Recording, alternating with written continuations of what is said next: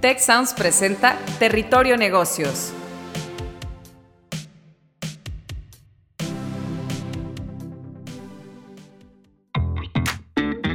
Bienvenidas y bienvenidos a un episodio más de Territorio Negocios. Gracias por escucharnos y sumarse a la conversación con el hashtag Territorio Negocios. Mi nombre es Eva María Guerra, directora del EGADE MBA en la sede de Monterrey y el EGADE UNC Charlotte MBA en Global Business Strategy, ambos programas del EGADE Business School. Y pues bueno, con mucho gusto en este episodio seré la moderadora en este tema tan relevante de los negocios como son las habilidades profesionales más demandadas. Y bueno, para comenzar sobre este tema, tenemos como invitado a alguien que cuenta con una amplia experiencia y trayectoria en industrias relacionadas con la formación y desarrollo de competencias, Renzo Casapía, director de Coursera Enterprise para América Latina y profesor de cátedra delegada de Business School. Bienvenido, Renzo. Muchísimas gracias, Eva. Un placer estar aquí. Muchas gracias. Y bueno, pues para entrar en materia, pues de acuerdo con el último eh, Campus Skill Report de Coursera, los cinco trabajos emergentes en lo que los usuarios están buscando en esta plataforma y que expresan tener mayor interés son eh, científico de datos, analista de datos, ingeniero de software, ingeniero de aprendizaje automático y especialista en marketing. Y pues bueno, una cosa son los puestos de trabajo y otra las habilidades que estos puestos están requiriendo visualización de datos, matemática, probabilidad estadística, lenguajes, codificación, eh, bueno, incluso eh, habilidades de comunicación, storytelling de datos. Eh, Renzo, considerando todo esto y con toda tu experiencia en el contexto actual de los negocios y pues todo esto que está marcado cada vez más por una economía digital, ¿cuáles son las habilidades profesionales o las competencias laborales que las empresas están buscando hoy en día en los colaboradores y, y qué objetivos buscan lograr con ellas? Pues es una gran pregunta. Eh, y mientras la hacías, decía, ¿qué, ¿qué, sombrero me pongo? Porque tengo un sombrero, como tú dijiste, de, profesor de cátedra del TEC y de algunas otras universidades, justamente en temas de disrupción, transformación con tecnologías disruptivas. Y tengo este sombrero de liderar una compañía que, que propone contenido, que coloca contenido en universidades de gran prestigio, justamente como el TEC de Monterrey, eh, Stanford, Yale y muchas universidades, y además proveedores de contenido como IBM o proveedores de tecnología como IBM, Google, en fin. Entonces, creo que ambas visiones eh, coinciden en, en un punto, y el punto es que las habilidades que considerábamos eh, más relevantes están cambiando hay una necesidad alta. Si tú le preguntas a un director de recursos humanos hoy, pues, ¿qué no lo deja dormir en la, en la noche? Pues su respuesta va a ser habilidades digitales. Y, esto se está intensificando porque esas habilidades digitales, eh, uno, están requiriendo una flexibilidad de parte de las empresas que no están acostumbradas, decirle más, darles mucho más flexibilidad en horarios, en de dónde trabajan, en salarios. Eh, y a pesar de este efecto que hemos tenido último de economía, de despidos y reducciones en, la industria de tecnología, eh, esto va a ser un invierno que va a durar muy poco. O sea, la, demanda de estas, de estas habilidades va a continuar. De otro lado, eh, lo que también está sucediendo es que hay muchas personas que están dándose cuenta que, lógicamente, si bien es cierto, la educación formal es muy relevante y estudiar una carrera, una maestría, es, es, un must en, este tiempo tan competitivo, sin embargo, también se dan cuenta que si quieren mantenerse eh, actualizados, pues tienen que agregar esas habilidades. Y muchas de esas habilidades son habilidades digitales que, son transparentes al tipo de industria, no necesariamente van a una industria o a la otra, son básicamente transversales en la, industria. Entonces, ¿cómo, ¿cómo, Coursera, qué es lo que nosotros distinguimos? Nosotros distinguimos dos, tipos de, de habilidades, unas habilidades que son las que nos gustaría tener, agregar que ahí están finanzas personales, están habilidades para aprender, negociación, en fin, eh, temas financieros, pero hay otras habilidades que necesitamos para trabajar y esas habilidades en su gran mayoría son habilidades digitales. Claro, me hace mucho sentido y, entiendo también que muchos de los usuarios de la plataforma pues son usuarios jóvenes, ¿verdad? Que están buscando actualizarse en todos estos temas digitales, pero específicamente desde tu punto de vista, ¿qué habilidades necesitan eh, los profesionistas, los ejecutivos de generaciones, digamos, con mayor experiencia, eh, que hoy están buscando también acelerar esa transformación digital en sus organizaciones? ¿Hay alguna diferencia? Eh, la, demografía de la plataforma es interesante. Efectivamente hay mucha gente eh, joven. Eh, nuestro promedio de edad es más o menos de 33 años. Tenemos 50, en México es 51% de mujeres en la plataforma.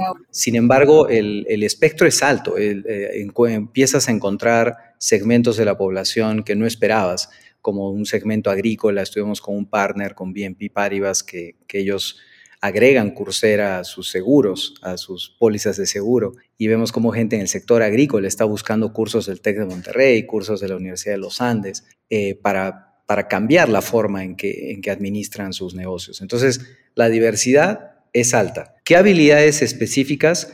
Mire, mucho, eh, yo, voy a hablar, y aquí me pongo mi sombrero doble, eh, pero por ejemplo, hablamos mucho de Data Analytics. Tú ahorita mencionaste el Skills Report. Las habilidades de Data Analytics eh, o analítica de data son de las más buscadas. Machine Learning, introducción a la inteligencia artificial, altísimamente buscadas, no solamente buscadas, sino que la gente está dispuesta a pagar por una certificación de estas universidades, que puede ser del Tec de Monterrey, de Stanford o de IBM o de Google. Lo que es cierto es que un profesional hoy, un, un directivo de cualquier empresa, tiene el reto gigante que no va a poder utilizar todas esas tecnologías emergentes si la gente, si su equipo, si todos los miembros de la organización no han cambiado de mindset para utilizar o recolectar data, por ejemplo. Entonces, tú no puedes hacer un gran algoritmo de inteligencia artificial que permita detectar cuándo tu cliente necesita una nueva tarjeta de crédito, si el cajero en el banco o si tu sistema que recolectó la data de este nuevo cliente o del prospecto no está en línea con ese proyecto. Entonces, mucho del reto de las organizaciones y de los profesionales hoy es cómo establecer ese, esa base de, de transformación.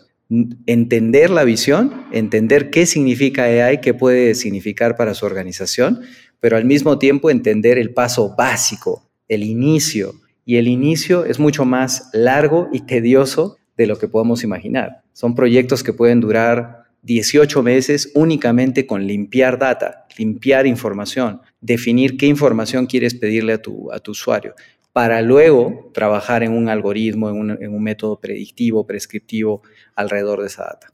Wow, sí, esto que mencionas del, del, cambio de mindset es sumamente importante, es el, el, reto de la transformación, cambio de cultura. ¿Por dónde podemos empezar? ¿Cuál sería ese journey de aprendizaje, eh, habilidades, digamos, básicas, intermedias, avanzadas, por donde podemos iniciar? Sí, esa es una gran pregunta, Eva. Y estuve hace algunas semanas eh, con una compañía que está en un proceso de transformación altísimo, muy grande y entonces eh, me decía Renzo, queremos un programa de formación, queremos que vengas y hables con los directivos de la empresa y un poco hablarles de todo esto, de la necesidad, el tipo de talento que vamos a necesitar, en fin.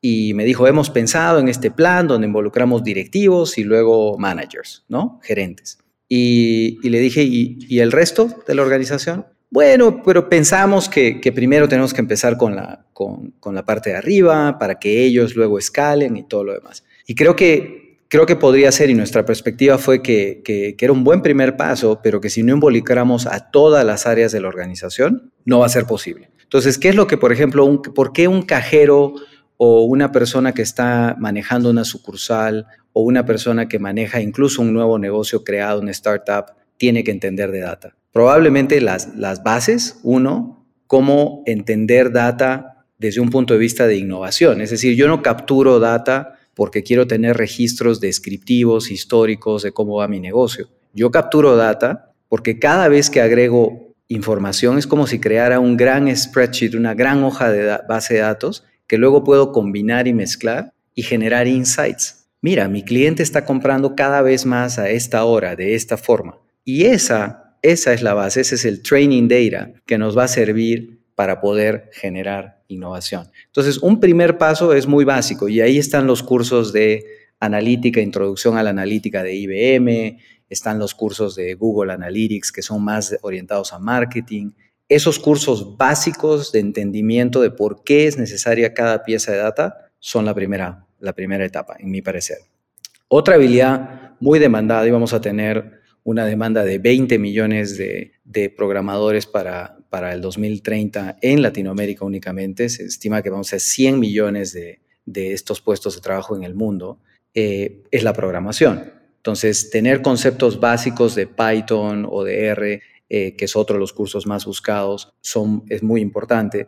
Tú dirías, oye, pero pues yo no voy a programar. Digo, Renzo, ¿tú sabes programar? La respuesta es sí. Bueno, uno, porque doy una clase, pero otro, porque incluso el ejecutivo que está pensando implementar tecnología, al menos tiene que tener una idea de qué involucra programar y diseñar. Si no tienes ni idea, pues vas a dirigir un grupo de personas que te pueden decir, me voy a tardar dos años en hacer este programa cuando hay mucho ya creado, hay mucho que puedes reutilizar. Entonces, programación es una segunda etapa. Y la tercera es algo que ya toma decisiones, agilidad, todo lo que tiene que ver con administrar este nuevo mundo que nos ha tocado, donde hay elementos digitales, donde hay talento que se mueve muy rápido, donde tenemos una estructura de proyectos muy diferente a la que teníamos antes, con estructuras. Eso es el otro grupo de cursos que son muy importantes para, para, hoy, para profesionales de, de, cualquier edad. Excelente. Entonces, primero, pues buscar este entendimiento, ¿no? No capturar por capturar datos, sino qué vamos a hacer con ellos el tema de la programación que comentas básico, no necesariamente que yo sepa programar, sino que tengo un área y pues pueda darle ese, ese seguimiento y saber qué se puede y qué no se puede hacer con, con, los datos, ¿verdad? Y bueno, tomar decisiones, agilidad, que definitivamente son eh, habilidades clave que pues requieren nuestros líderes. Muy bien, y entonces, pues, tengo un eh, ejemplo, sí, claro.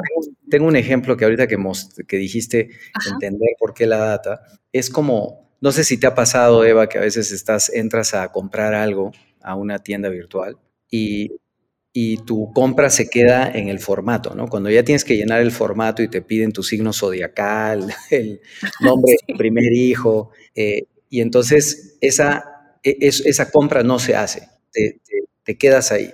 Entonces, este es un ejemplo que a mí me gusta dar en, clase y me gusta dar en conferencias porque ¿quién es la persona que diseñó eso? Normalmente esas, esas actividades se las daban a una persona tecnológica, ¿no? Pero esa persona tecnológica no necesariamente tiene el mindset de lo que está pasando el cliente, de lo que quiere el cliente, ¿no? Eh, entonces, ese, ese tipo de diseño de experiencia tiene que tener un elemento tecnológico, pero tiene que tener un elemento importantísimo de negocio.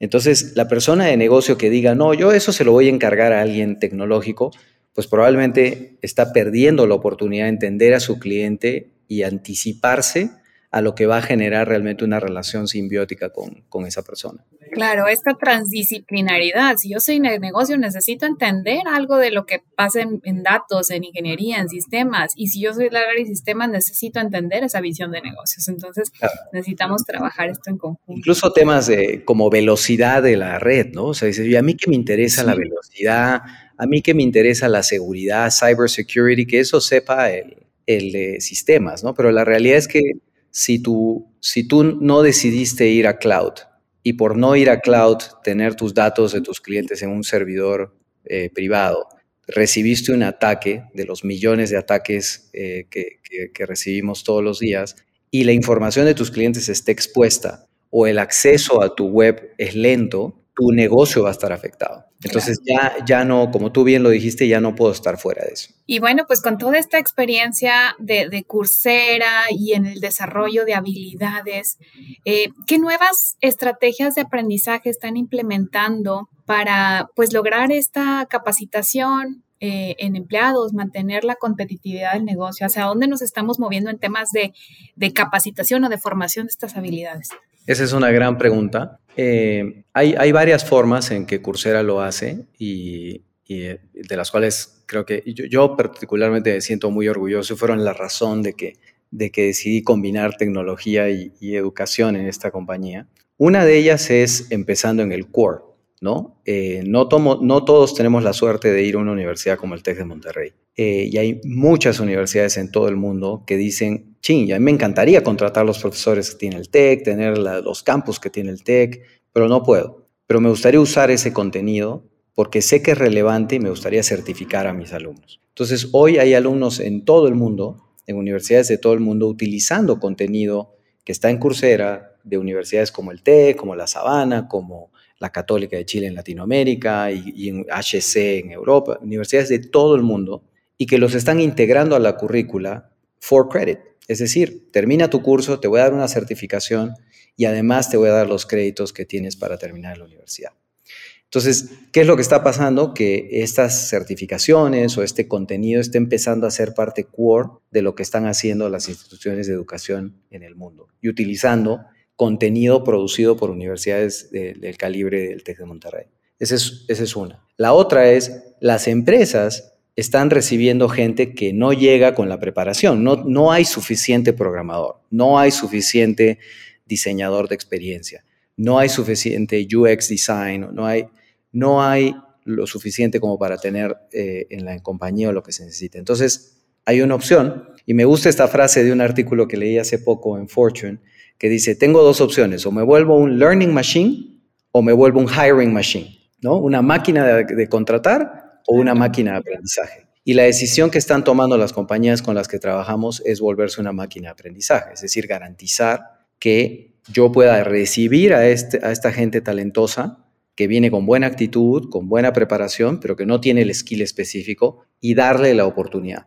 Entonces, ¿qué es lo que normalmente vemos? Modelos híbridos, donde hay una parte presencial, hay una parte en la que instituciones eh, muy importantes vienen, concientizan, pero hay otra parte que es una responsabilidad de cada uno. Hay una parte en la que si tienes que aprender de, Google Analytics, pues no lo vas a aprender en 10 minutos en un video de YouTube. Necesitas darle el tiempo, necesitas aprender, necesitas ver el video, necesitas tomar la evaluación, necesitas integrarte con otros compañeros durante tu clase, necesitas corroborar o ser evaluado por peers y luego certificarte. Y ese proceso es importante es un proceso que es necesario para transformar tu habilidad. Entonces, lo que vemos más y más es una apuesta de universidades, empresas, gobiernos que también hacen lo mismo, pero al final termina siendo una decisión individual. Termina siendo una apuesta que no es la de 10 minutos en un video de YouTube. Es un proceso mucho más profundo que va a involucrar una evaluación y una certificación que el mercado también aprecia. ¿no? El mercado aprecia tener un, un título, una certificación y eso no va a cambiar en los, en los años que vienen. Claro, vamos a ser más flexibles con las certificaciones y las microcredenciales, pero definitivamente necesitamos instituciones serias detrás de ellas. Pues qué tema tan interesante, podríamos seguir hablando durante horas, pero pues estamos llegando al final de este episodio, como bien mencionas, esta tendencia de actualización de competencias, modelos híbridos, microcredenciales, transdisciplinaridad pues es algo que llegó para quedarse. Y, lo más importante que mencionas, que tenemos que tener esa actitud de aprendizaje continuo y priorizar el desarrollo de, nuestras habilidades de negocios y digitales. Pues muchas gracias, Renzo Casapía, director de Coursera Enterprise para América Latina. Espero que podamos tener pronto la oportunidad de coincidir nuevamente. Muchas gracias por compartirnos tu experiencia y tu perspectiva sobre estas habilidades clave que están demandando las empresas. Excelente, un placer estar aquí y hasta muy pronto. Muchas gracias. Gracias, gracias Renzo y gracias también a todo el equipo de producción y a las personas que nos escuchan. Los esperamos de vuelta en nuestro próximo episodio. Si quieres conocer más sobre los sucesos de la actualidad política, te invitamos a escuchar Con su permiso. Estamos ante la batalla de política económica más importante de este sexenio. El podcast en el que nuestros expertos hablan sobre los temas más actuales de la agenda pública en México y en el mundo. Escúchalo en Spotify, Apple Podcast y Google Podcasts.